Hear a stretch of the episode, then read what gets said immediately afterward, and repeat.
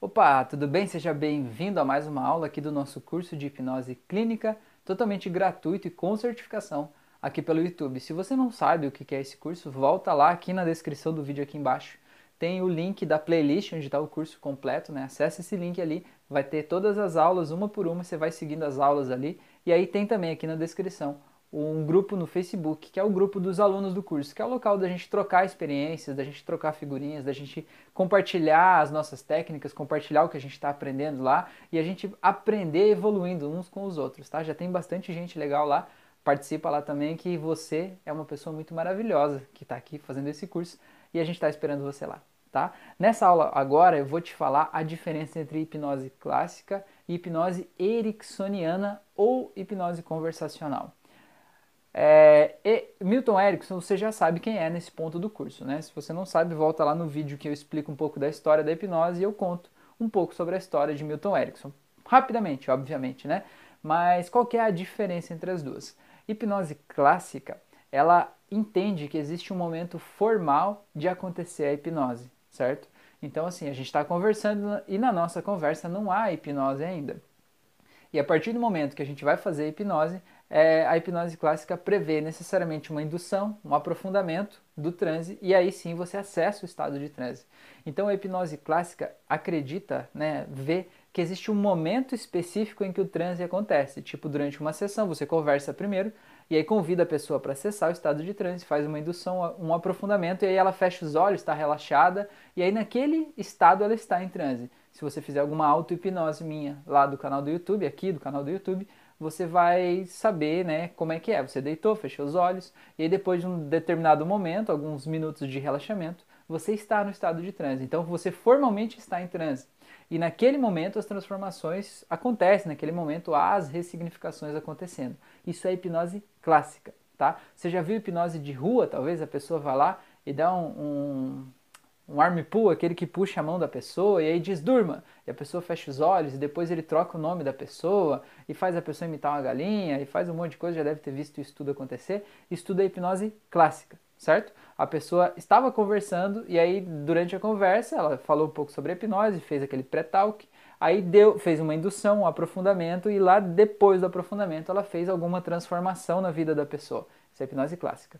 A hipnose ericksoniana ou hipnose conversacional, ela não prevê um momento de transe formal, certo? Ela entende que o nosso subconsciente, ao longo do dia, ele está sendo sugestionado o tempo todo.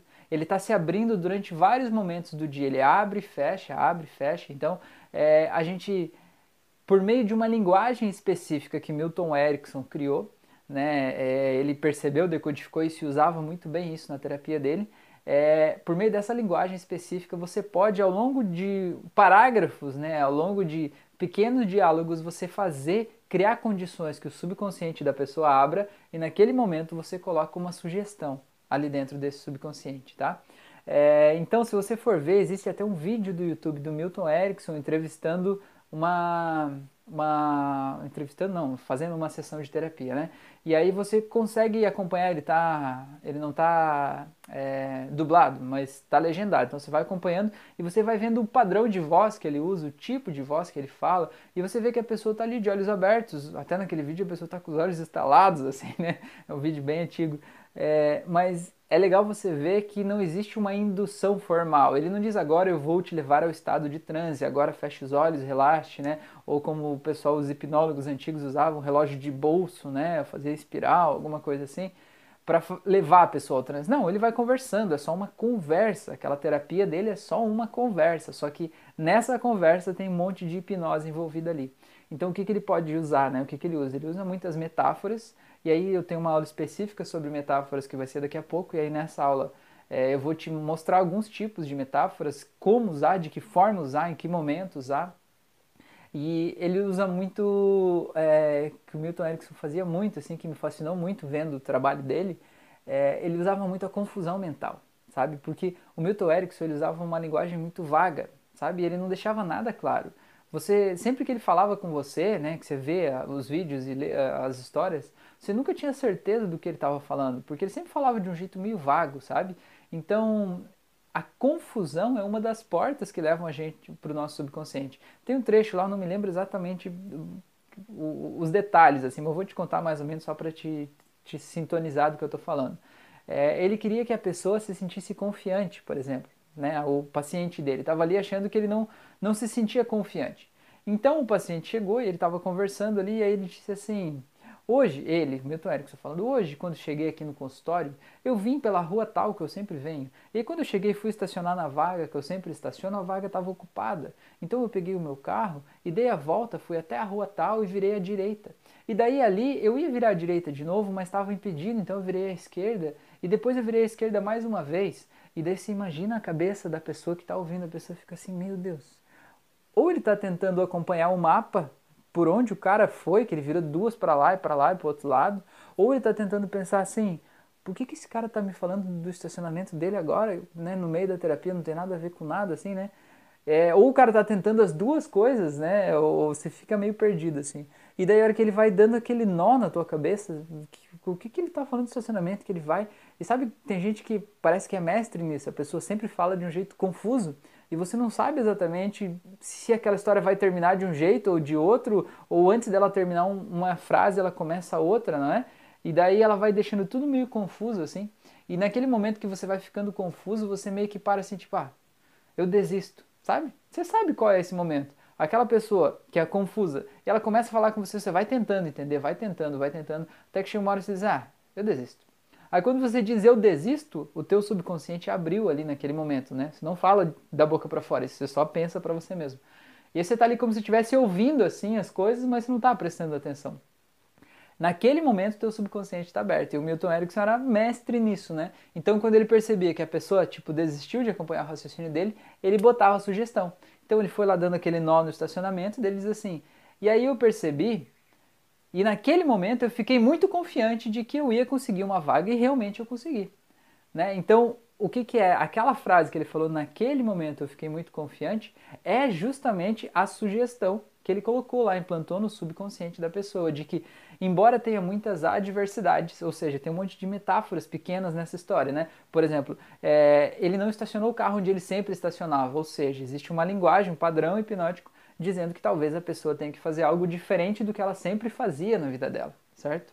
É, ele tentou voltar e ele não conseguiu, a rua estava fechada. Então, talvez na vida da pessoa ela esteja vivendo um momento que ela estava tentando voltar para uma coisa que ela estava acostumada, mas não estava dando. Então, ela teve que ir para o outro lado, né? E na hora que ele estava distante, estava meio desanimando, ele encontrou uma vaga perfeita. Ou seja, ele descobriu uma opção lá que era ainda melhor do que a primeira, talvez. E isso acende na pessoa que está ouvindo a esperança de que ela pode encontrar uma outra vaga em um outro lugar, de um outro jeito, né? E se sentir mais confiante. E por incrível que pareça, se você dominar essa arte, entender quando as pessoas abrem e fecham, né? Quando elas estão naquele momento e dominar essa linguagem para fazer as pessoas fluir por meio disso, você não precisa induzir formalmente ao transe, você pode só fazer isso. Né? Só fazendo isso você consegue fazer a transformação acontecer. Tem gente que faz hipnose conversacional e faz a pessoa esquecer o nome, faz esquecer o número, faz esquecer um monte de coisa só numa conversa, nessa linguagem vaga, só distraindo, sabe? Jogando os joguinhos e fazendo a pessoa usar o consciente dela para uma coisa e o, o, o subconsciente para outra. Tem um livro, vai uma sugestão de livro aí para vocês também, chama Rápido e Devagar, Duas Formas de Pensar.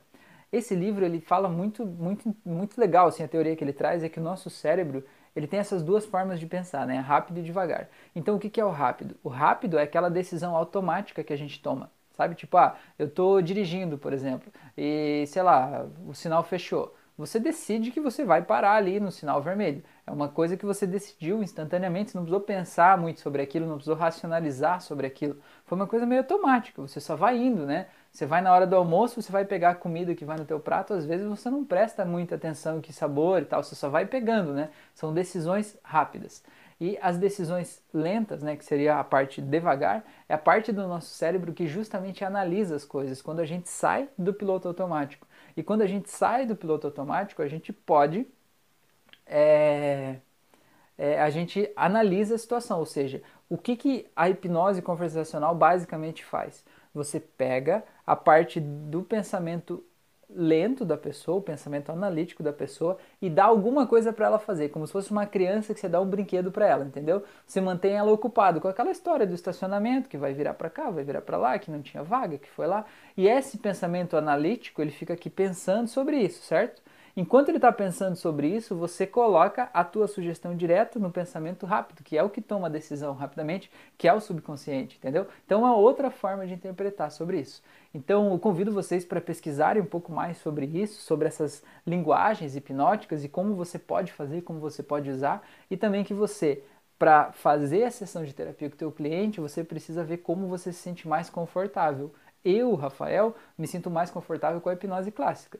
Eu converso com a pessoa, eu uso padrões hipnóticos de hipnose conversacional ali, já vou ressignificando crenças, vou deixando ela aberta para a sessão antes de começar a sessão em si, mas eu particularmente gosto de haver um momento assim, ó, neste momento a gente está fazendo a ressignificação. Até porque tem pessoas que gostam disso, pessoas esperam aquele momento pelo relaxamento, por tudo isso acontecendo, né? Tem gente que até acha que só a conversa em si não é a terapia já feita, mas Acontece acontece bastante assim. Vou dar um outro exemplo aqui de hipnose conversacional que você vai entender também uma outra forma de você poder usar é, a linguagem para você modular um estado emocional em uma pessoa, tá? É, e eu vou dar um exemplo aí que é para persuasão, essa hipnose conversacional. Se você é vendedor ou não é, você vai saber. Imagine que você chega num restaurante, num barzinho, à noite, fim da tarde, na hora do happy hour, né?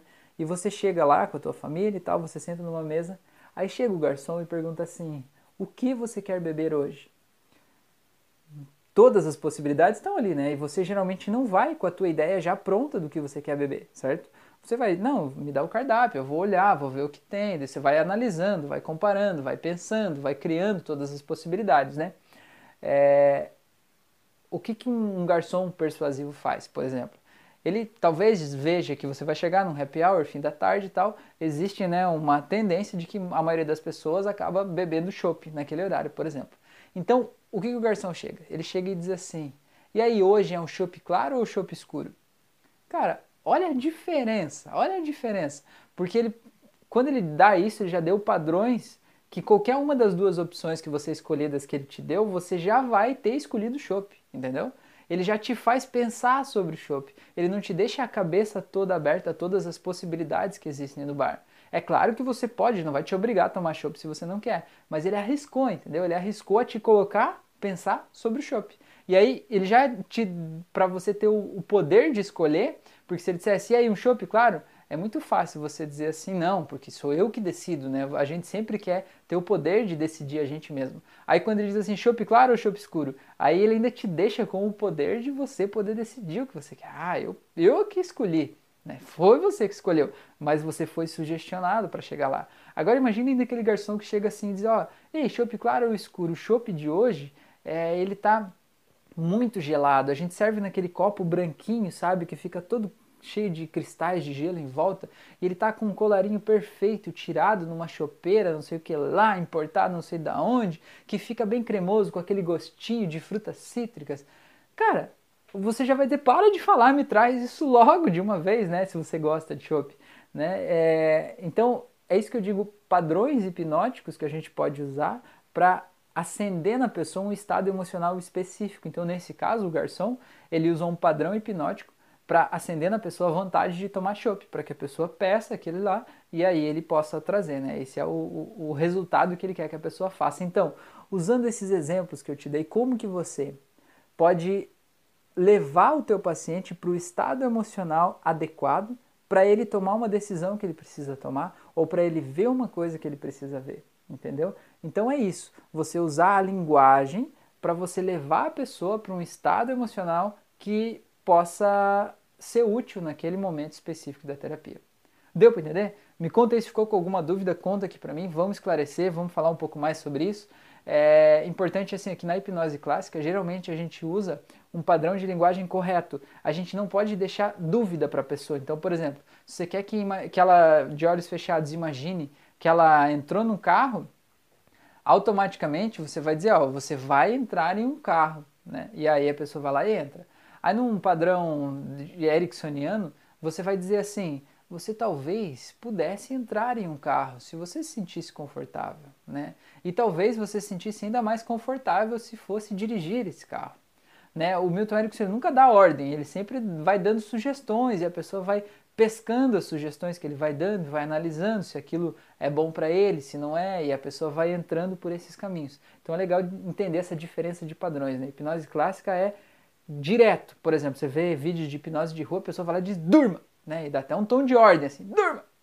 Né? O Milton Erickson nunca ia fazer isso. O Milton Erickson é assim, talvez você se sentisse mais confortável dormindo agora ou depois, nessa cadeira ou na outra, né? É sempre uma linguagem mais leve, mais vaga, assim, né? E a pessoa vai preenchendo as lacunas dessa linguagem com a própria imaginação dela. Fez sentido isso para você? Conta aqui para mim. Grande abraço e até a nossa próxima aula.